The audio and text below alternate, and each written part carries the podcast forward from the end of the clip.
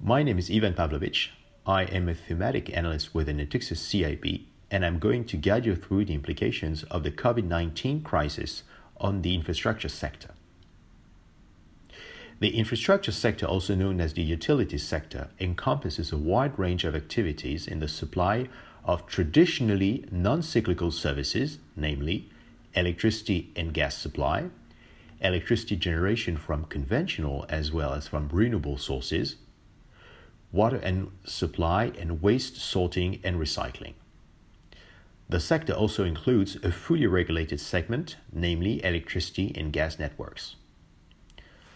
Although not a cyclical sector, utilities are not completely immune from the ongoing crisis, with impacts felt mainly through the slump of power consumption from minus 15% to minus 25% in France, Italy, and Spain since the start of the containment measures, but also through a decrease of sorted and recycled waste volumes.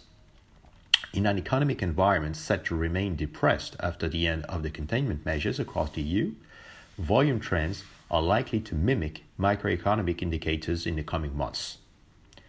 At this stage, the power sector seems to be taking the hottest hit given the above mentioned slump in power consumption. In particular, EDF now expects French power consumption to show a contraction rate as high as 20% for 2020 and accordingly has been forced to reduce its targeted nuclear output for the current year.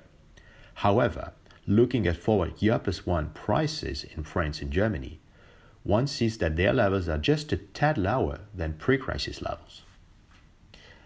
However, the infrastructure sector is said to withstand the ongoing crisis much better than cyclical sectors due to a set of five reasons.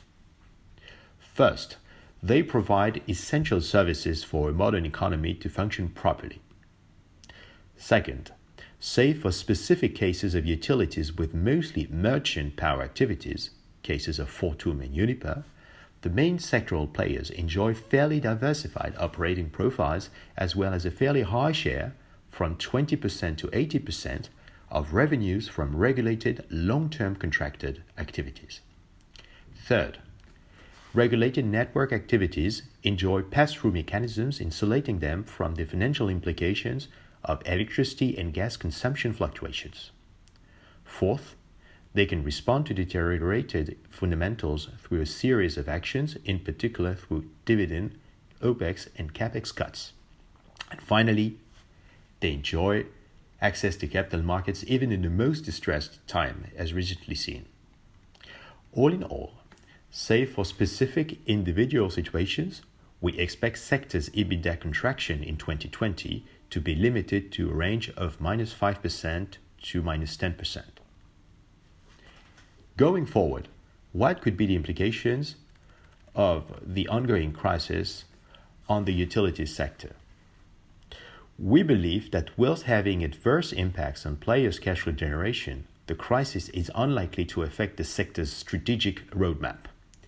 Before the crisis broke out, most, if not all, industry players had embarked on massive transformation plans matching EU countries' energy transition policies and decarbonization efforts. Over the past five years, utilities capex programs have heavily revolved around development of renewable capacities and expansion and digitalization of networks. In the electricity sector, the purpose of these network investments is to smooth the integration of incremental renewable generation capacity. In the gas sector, there is a recent but growing set of initiatives aimed at integrating low ga- carbon gases such as biomethane and hydrogen, into existing gas infrastructures. Against such backdrop, the crisis may act as a catalyst for the EU as a whole and individual member states at their level to intensify their efforts to achieve carbon neutrality by 2050. Let's recall that this neutrality is a key condition for the world to achieve the 2015 Paris Agreement on climate change. This is the main purpose of the Green Deal unveiled last December by European Commission President Ursula von der Leyen, in the current COVID 19 dominated context, the perspective of this Green Deal would be twofold. First, fuel the EU economy's recovery through funding of large scale investments and support of native European industries. Second, accelerate the above mentioned transition towards a zero carbon economy.